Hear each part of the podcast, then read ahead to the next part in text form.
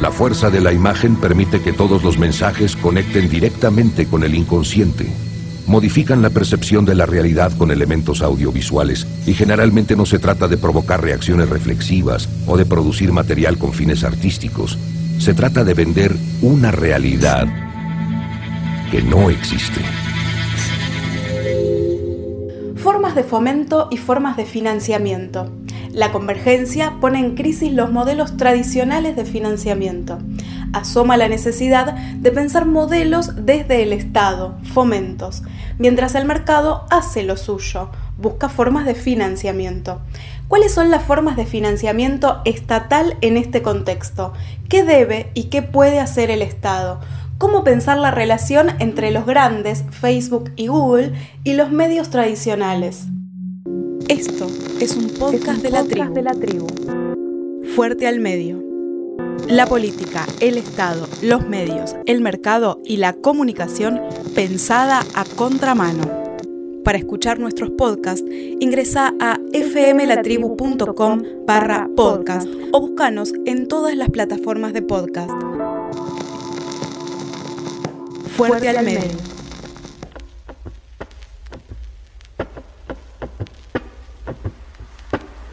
Creo que a esta altura ya quiero que termine el otoño para dejar de decir que fue el otoño más lindo de los últimos 50 años y que nosotros estuvimos aquí adentro haciendo sombra a lo sumo como actividad física. ¿Qué te da, Agustín? ¿Cómo te va? Hola Santi, buenas tardes, buenas noches, buen día para para los que nos estén escuchando, em, la realidad es que ya no me importa que estación este, será cuando esto termine, pero que termine ya porque llevamos muchos días eh, y, necesitamos salir de esta situación, pero mientras tanto seguimos eh, en cuarentena, seguimos en aislamiento social preventivo y obligatorio eh, y seguimos haciendo fuerte al medio. Así es, y em, como hemos dicho desde el principio, algunas eh, cuestiones eh, estructurales del funcionamiento del sistema de medios, de comunicación y de cultura, de las industrias culturales, eh, se profundizan en este contexto tan particular que modifica la circulación de las personas por las ciudades, la circulación de las personas por los distintos ámbitos del espacio público y la trayectoria que hacen en términos de consumos culturales, etcétera. Entonces, los ciclos tradicionales de producción, distribución y consumo se alteran a partir de la alteración del resto de los espacios y de los fenómenos. Y entonces, en un marco que podríamos decir es eh, estructural, eh, la coyuntura acelera algunos impactos y habilita a volver a interrogarse, volver a indagar en algunas de las preguntas centrales, como por ejemplo los mecanismos de fomento y de financiamiento. Una pregunta que tiene una forma muy clara de traducirse, que es quién paga la cuenta. Es una pregunta que nos hacemos hace más de 10 años en la transición de lo analógico hacia lo digital y que en este contexto de encierro toma forma porque la convergencia, que es un proceso tecnológico consolidado, eh, que es un proceso político regulatorio en veremos, que es un proceso económico en desarrollo porque implica la aceleración de algo anterior, que era la concentración de la propiedad, y que es un proceso sociocultural en expansión, ha desandado un camino que nos, permita, nos permite preguntarnos con mucha claridad qué va a pasar en el futuro, que tal vez esté más cerca de lo que creíamos en relación a las formas de financiar y fomentar producción cultural que sea posible de circular y luego de ser recibida y consumida por las audiencias. Además de todo lo que decís, Santi, si nosotros eh, nos ponemos a pensar en la producción cultural, sea esta de entretenimiento o de información o noticias, tenemos que contemplar también que es una actividad económica, es un sector que genera ingresos eh, y, genera ingresos eh, para el Estado, e ingresos también para privados eh, y como tal, como una empresa, eh, como una actividad económica, los eh, ciclos estructurales o macroeconómicos le impactan casi de idéntica manera como al resto de las actividades económicas y los procesos y consecuencias que va a tener esta y que ya tiene ¿no? esta pandemia en su funcionamiento eh, pueden, pueden aplicarse y, mejor dicho, van a tener sus, eh, sus réplicas en la renta del sistema en la concentración y en quiénes van a poder sobrevivir y atravesar esta situación y quiénes no. Y a partir de ese quiénes sí y quiénes no, cómo va a ser el escenario de la producción cultural. Todo muy atado a las formas de financiamiento y de ingresos que actualmente tiene el sistema y a cuáles van a ser o cómo va a funcionar eso cuando salgamos de esta pandemia. Claro, si hay algo que no se aconseja en los análisis eh, de la economía política o en los análisis de los medios, o casi ningún análisis de las ciencias sociales, es aventurarse al futuro y decir, bueno, lo que va a pasar es tal cosa, pero ahí asoman, cuando te escucho y empezamos a plantear estos temas, asoman dos cuestiones centrales. Por un lado, la necesidad de complementar un abordaje por el estudio en el estudio de las industrias culturales que tiene que ser eh, que tiene que enfocar en los dos aspectos por un lado en la producción de sentido social es decir en la capacidad de producir discursos sociales que circulen que narren historias que cuenten que entretengan pero también que reflexionen sobre los avatares políticos culturales etcétera de los países de los estados de las naciones y por otro lado ese análisis tiene que ser económico porque esa afectación económica que vos marcás es una parte central de los estudios. Y entonces en ese contexto que es central pensar las industrias culturales en su rasgo simbólico, pero también o sobre todo o en equivalente condición en la cuestión económica, eh, al enfocarse en el contexto específico, implica empezar a pensar en las preguntas que cuando se respondan, quiénes van a sobrevivir luego de esto, tendrán efectos tanto en la capacidad de producción social como en eh, las formas en que se relacionan con el Estado y que responden a la pregunta de quién paga la cuenta, ¿no? Entonces, en ese sentido sí hay algunas cuestiones sobre las que estaríamos de acuerdo para hacer preguntas hacia el futuro. Una de ellas es que posiblemente eh, este, esta dinámica eh, de la pandemia haya acelerado algunas dificultades que ya se venían mostrando, como por ejemplo que las respuestas tradicionales a la pregunta quién paga la cuenta sirven cada vez menos y ese rasgo se combina con otros muy relevantes y que van modificando la circulación de bienes y servicios simbólicos, como por ejemplo el comportamiento de las audiencias, que se muda a otros espacios, eh, y asoma la pregunta muy central, que es cómo se va a financiar entonces un sistema que necesitamos políticamente, sea plural y diverso, pero que económicamente parece ser cada vez más concentrado. Sí, básicamente y, quizás este, haciendo un poco más llana la pregunta, lo que en esta columna y en esta edición de Fuerte al Medio tratamos de reponer y de ensayar algunas respuestas es, por ejemplo, qué implica que en esta cuarentena no nos hayamos dado de baja o no se hayan registrado grandes descensos de usuarios este, de servicios OTT o de eh, servicios de televisión de pago mientras eh, las entradas a los cines cayeron drásticamente, por no decir que cayeron a niveles de cero, porque lógicamente los cines eh, no están abiertos. El mercado publicitario para las radios y los canales de televisión está en, este, por el 50% de lo, de lo que estaba previo a la pandemia, con un movimiento este, a la baja que ya se venía registrando en los últimos dos o tres años. Y en ese sentido es bueno, este, estos procesos que se aceleran con la pandemia, qué resultados y qué consecuencias van a tener y qué es lo que se puede hacer para pensar alternativas o para pensar soluciones anticipándose a los problemas estructurales que se pueden comenzar a ver con la crisis de muchas productoras y de muchos productores y de medios de comunicación y con los este, movimientos que empiezan a darse en las grandes empresas de comunicación digital en cuanto a eh, tomar las riendas del negocio. Sí, hay algunas ideas que van quedando claras en este recorrido. Eh, por ejemplo, una sería que las respuestas tradicionales ya no sirven. No sabemos cuáles van a ser las, las nuevas, las emergentes, pero las respuestas tradicionales ya no sirven para estas preguntas.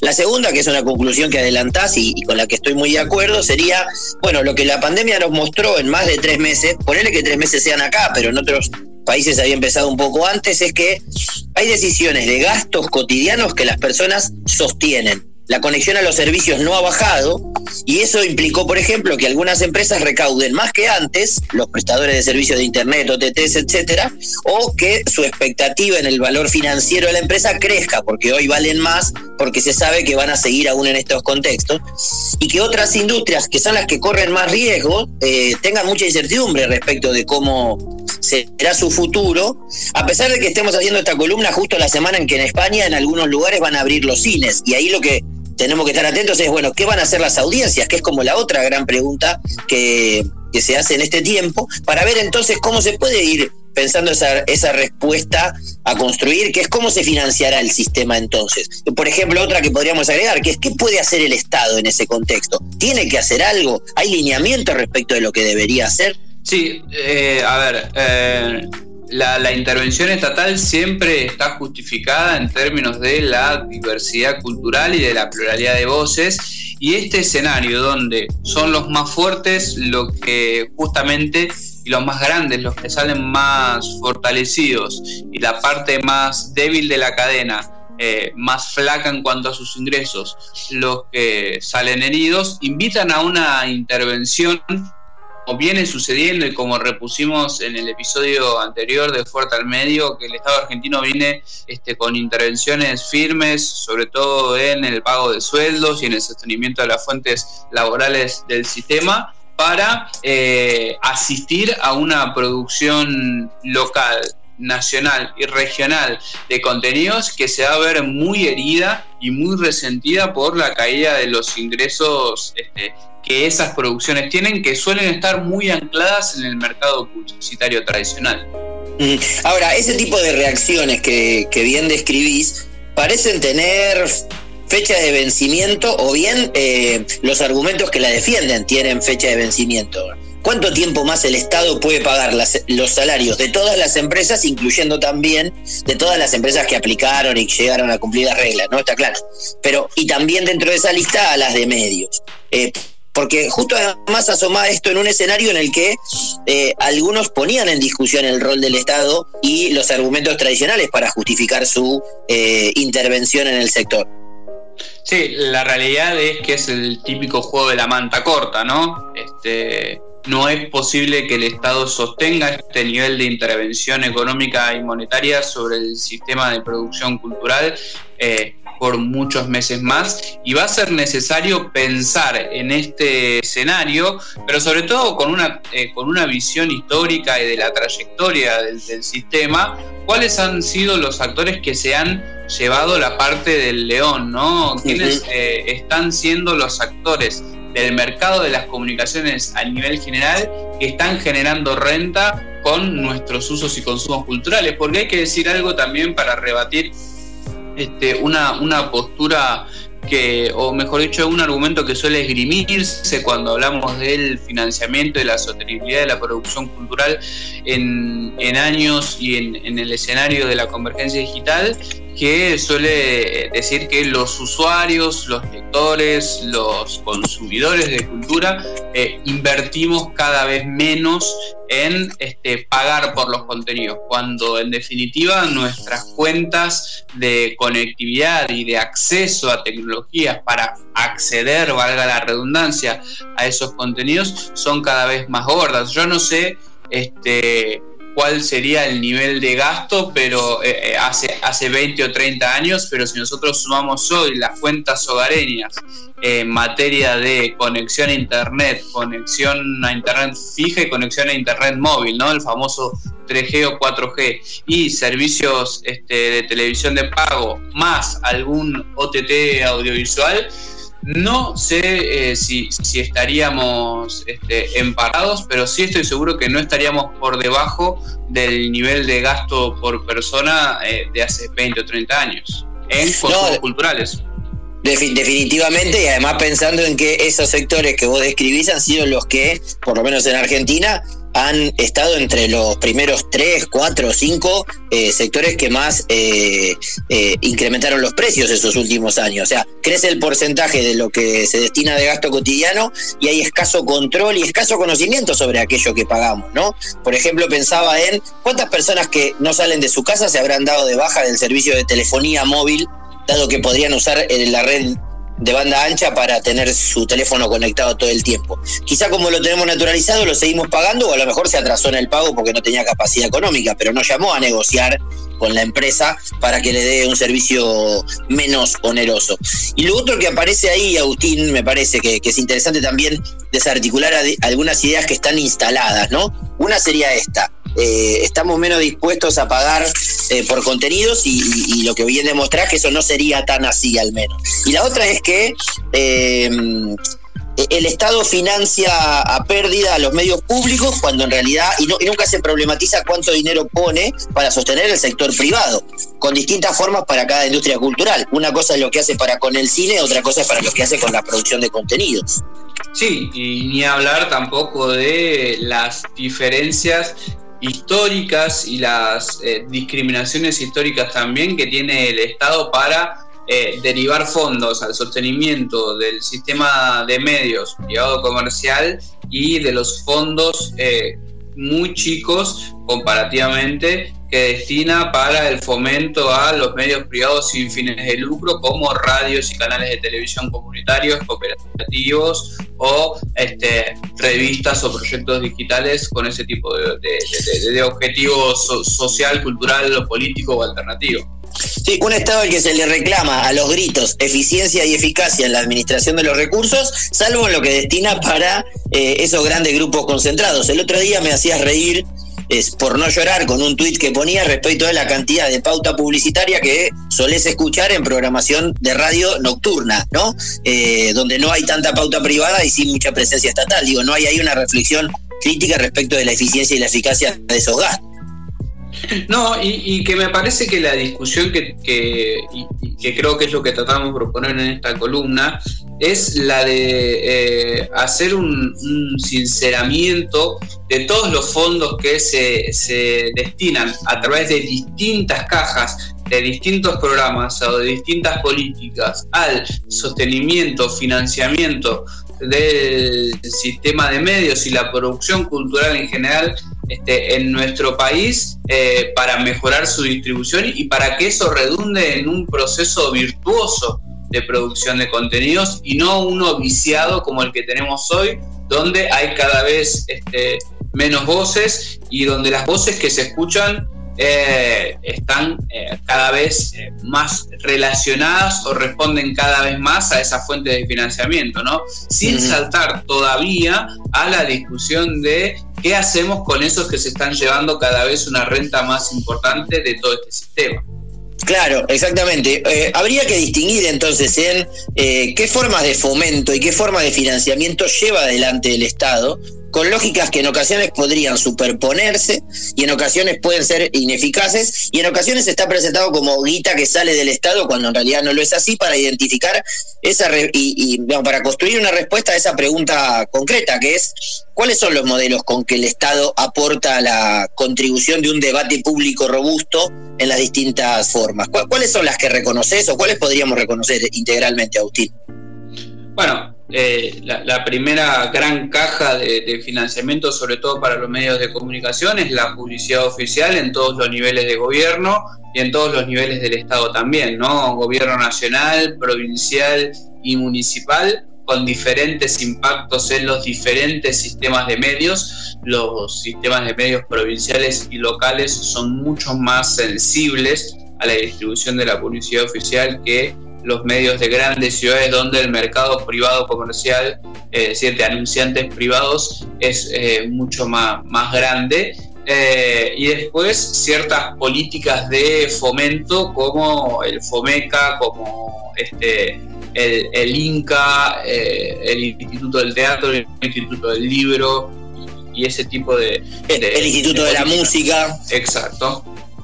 Bien, con lo cual ahí podríamos sistematizar que hay eh, mecanismos con los que el Estado contribuye a la generación de cultura eh, materializado en dinero contante y sonante, con la publicidad oficial y la necesidad de distinguir en regiones, eh, zonas, relación del tamaño de los medios con el tamaño de la jurisdicción y distintas lapiceras, ¿no? y otras Claro, y otras instancias en las que no estamos hablando directamente de dinero contante y sonante, pero sí estímulos fiscales, mecanismos para habilitar el acceso a fondos que pueden ser concursados, porque esa sería otra clasificación para hacer, ¿no? ¿Cuántos de los fondos que destina el Estado están decididos a partir de humores o simpatías o búsqueda de presiones? ¿Y cuántos son fondos para los que hay que concursar y hay algún tipo de ente que evalúa criterios? Esa sería una buena distinción e incluso un buen plan para el futuro. Exacto, mientras, mientras te escuchaba plantearlo, eh, se me ocurría esta idea, ¿no? Digamos, de plantear un rediseño de estas políticas, tomando como ejemplo aquellos programas que implican algún tipo de concurso y sobre todo aumentar el nivel de fondos que se otorga a través de concursos y no por decisiones eh, políticas o, o coyunturales barra personales como son este, o como es la, la policía oficial. Claro, exactamente. Ahí tenés un Estado que eh, digamos, un, Estado que articula la relación con el sector privado a partir de su posibilidad de presionar eh, la publicidad oficial como agua o como aire para algunos medios, y un Estado que contribuye a la generación de buenas prácticas en pos de evaluar eh, integralmente proyectos para el destino de los recursos. Y por otro lado está el otro la otra gran forma que tiene el Estado de, ordenar el funcionamiento y de generar condiciones para la existencia de mecanismos de fomento y de financiamiento, que es la regulación del sector privado comercial. Por ejemplo, el Estado siendo árbitro del histórico, no el histórico, del reciente conflicto es más atinado, eh, entre los grandes jugadores de las redes que empiezan a quedarse con toda la parte de la torta, Facebook y Google, por ejemplo, y eh, los medios tradicionales que producen los contenidos. El Estado también puede y debe intervenir allí en esa relación. Sí, y ejemplos de eso son este, las, políticas que se vienen discutiendo en países eh, centrales del mundo como Francia, como Italia, como España, como el Reino Unido, que empiezan a eh, ejecutar y a discutir en sus congresos eh, lo que globalmente se llama la tasa Google, que tiene que ver con poner un impuesto entre el 3 y el 4% a los ingresos que distintas plataformas este, como Amazon, como Google, como Facebook generan por su venta publicitaria, su venta y el negocio que tienen con los datos personales de los usuarios, este, para equilibrar el juego de, la economía mundial, ¿no? Digo, este, eh, hay un, discurso de Ño de Rejón este, eh, estas últimas semanas en el Parlamento español donde se explica muy bien cuál es este, la diferencia entre el negocio que hacen estas plataformas, el negocio que hace o cualquier otro tipo de empresa en estos países y la carga tributaria que tienen. Iñigo Errejón, diputado del Congreso Español por Más País, doctor en Ciencias Políticas. Exposición ante el Congreso de España el 5 de junio del 2020. Hace unas semanas todos asumíamos que estábamos en una situación excepcional que requería una movilización excepcional de recursos. Y todo el mundo en ese momento miró al Estado. Porque cuando una empresa le pidió al Estado que pagara el ERTE, no se lo estaba pidiendo a Google. Y cuando resulta que un autónomo le pedía al Estado una financiación de una línea de crédito, no acudió a pedírselo a Amazon. Y cuando hemos dicho que hay que rescatar a las familias que están en situaciones más difíciles, la gente no lo ha hecho con WhatsApp, lo ha hecho con el Estado. Y por tanto, uno no puede tener la actitud irresponsable de querer que el Estado rescate, es decir, poner el cazo y cuando hay que contribuir, silbar. Si el Estado tiene que tener herramientas y recursos para intervenir económica y socialmente, entonces ese dinero tiene que salir de algún sitio. Después de muchos años, de, me imagino que de ADE en una universidad privada, el diputado de Vox descubre que los impuestos tienen un afán recaudatorio. Es verdad, tiene un afán recaudatorio, porque es que hay dos posibilidades, o se paga vía recortes o se paga vía impuestos. Miren ustedes, en España la fortuna, y lo dice Forbes, la fortuna de los 23 españoles más ricos, pese a terribles circunstancias confiscatorias, ha subido un 16%. Resulta, vamos a afrontar el debate de verdad. Si para ustedes el problema no es ni el momento ni la escala que lo haga Europa, ustedes el problema es que no quieren que los más ricos contribuyan. Las grandes tecnológicas en el año 2018 pagaron en torno a un 2% de impuestos de sociedades. Una pyme podía llegar a pagar hasta un 25%. De nuevo, no es subir o bajar impuestos, es a quién, y en este caso es equilibrarlos. Netflix resulta que pagó en el 2018 3.146 euros. Eso es lo mismo que 20 suscripciones a Netflix. Hay más de 20 suscripciones a Netflix en España, ¿verdad? Es lo mismo que el IRPF de una persona que cobra en torno a los 2.000 euros al mes. Miren ustedes, eso es un pitorreo o un robo. No es solo justicia fiscal, es soberanía y es posible desarrollo económico. Yo no quiero que España sea una colonia. Si no queremos tener un país que sea récord en casas de apuestas, en pelotazos, en ladrillo y en precariedad, sino un país que sea récord en laboratorios que patenten aquí, en startups y incubadoras de empresas para que los jóvenes españoles desarrollen aquí, en movilización de recursos público-privados para la transición ecológica, eso cuesta recursos. Esta es una decisión moral y política. O los ponemos entre todos por igual y quien más tiene pone más, o ustedes siguen defendiendo los beneficios de unos pocos. Digamos, ahí asoma una, una primera conclusión que podríamos plantear, que claramente está latiendo en, nuestra, en nuestro planteo, que es, la salida es política, claramente, pero no político partidaria, sino que la salida es eh, la elaboración y la construcción de un conjunto de medidas, de planes, programas, proyectos, leyes, decretos y resoluciones en las que el Estado ordene la forma en que financia y ordene también en la forma en que podría administrar la relación entre privados. Eh, pero me llama la atención de que cuando se hacen estos planteos, la discusión se politiza con minúscula y luego vamos a un escenario en el que los países centrales, como los de Europa que acabas de mencionar y otras regiones, sí dan la discusión y el Estado sí interviene, eh, mientras que en América Latina, que sería el espacio en donde más claramente se sufren estas transformaciones, la discusión no puede ser presentada, salvo por las iniciativas de algunos jugadores propios del sector, como por ejemplo la discusión que lleva adelante eh, los empresarios, de, eh, los dueños de perfil, por ejemplo. Sí, y, además de, entender que juego y que la salida es política, eh, hay que entender que esto ya es político, que mientras estos países centrales de la Unión Europea eh, buscan la manera de equilibrar el juego tributario con estas empresas, eh, Trump y la OCDE eh, amenazan con sancionar y con subir los aranceles y los impuestos de estos países, de los productos de estos países, digo, productos como el queso y el vino, digo, no, estamos hablando de productos culturales, si llegan a sancionar la tasa Google. Por lo tanto, esto es una reedición de la tradición este, más, más instalada en nuestro sistema cultural eh, de, la avanzada estadounidense y de cómo lo que en muchos lugares se juzga como el libre comercio y el libre mercado está apalancado en las más tradicionales prácticas de lobby político y estatal.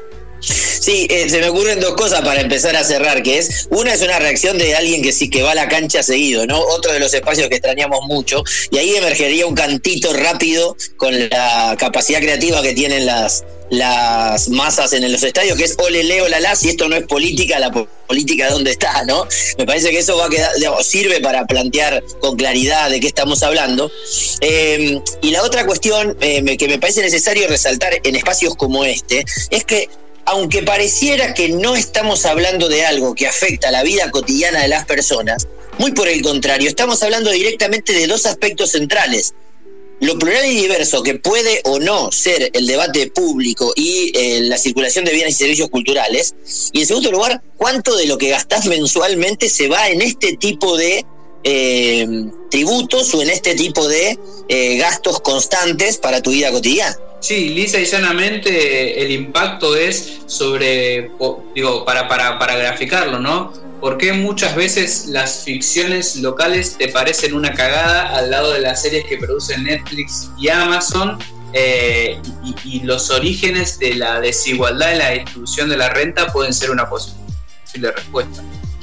Totalmente. ¿Y por qué se pueden contar historias con perspectivas tan ajenas sobre procesos que pasan en estos territorios eh, y cuando las comparás con los locales, donde hay una diferencia de presupuesto notable, llegas a ese tipo de conclusiones. Bueno, evidentemente esta es una vez más en la que trabajamos estas cuestiones, pero de ninguna manera tenemos ni el tiempo ni la capacidad para cerrar el debate. Y yo creo que eh, lo que sí mostramos es que en momentos en que la agenda nos permite ir hacia cuestiones más profundas, finalmente igual terminamos hablando de aspectos cotidianos y, de una cuestión que como la cuarentena y como el coronavirus sigue moviéndose y nos demandará aproximarnos de nuevo, eh, no digo la semana que viene, pero en algún otro fuerte al medio. No va a faltar oportunidad de retomar este tema, sobre todo porque eh, la, agenda política se viene moviendo en ese sentido y porque nos quedan también muchísimas ediciones de Fuerte al Medio por delante. Santi, un abrazo eh, y, y nos escuchamos y hablamos la semana que viene. Buena semana, un abrazo grande. Esto es un podcast, de, la de la tribu. Fuerte al medio. La política, el Estado, los medios, el mercado y la comunicación pensada a contramano. Para escuchar nuestros podcasts, ingresa a fmlatribu.com barra podcast o búscanos en todas las plataformas de podcast. Fuerte, al medio.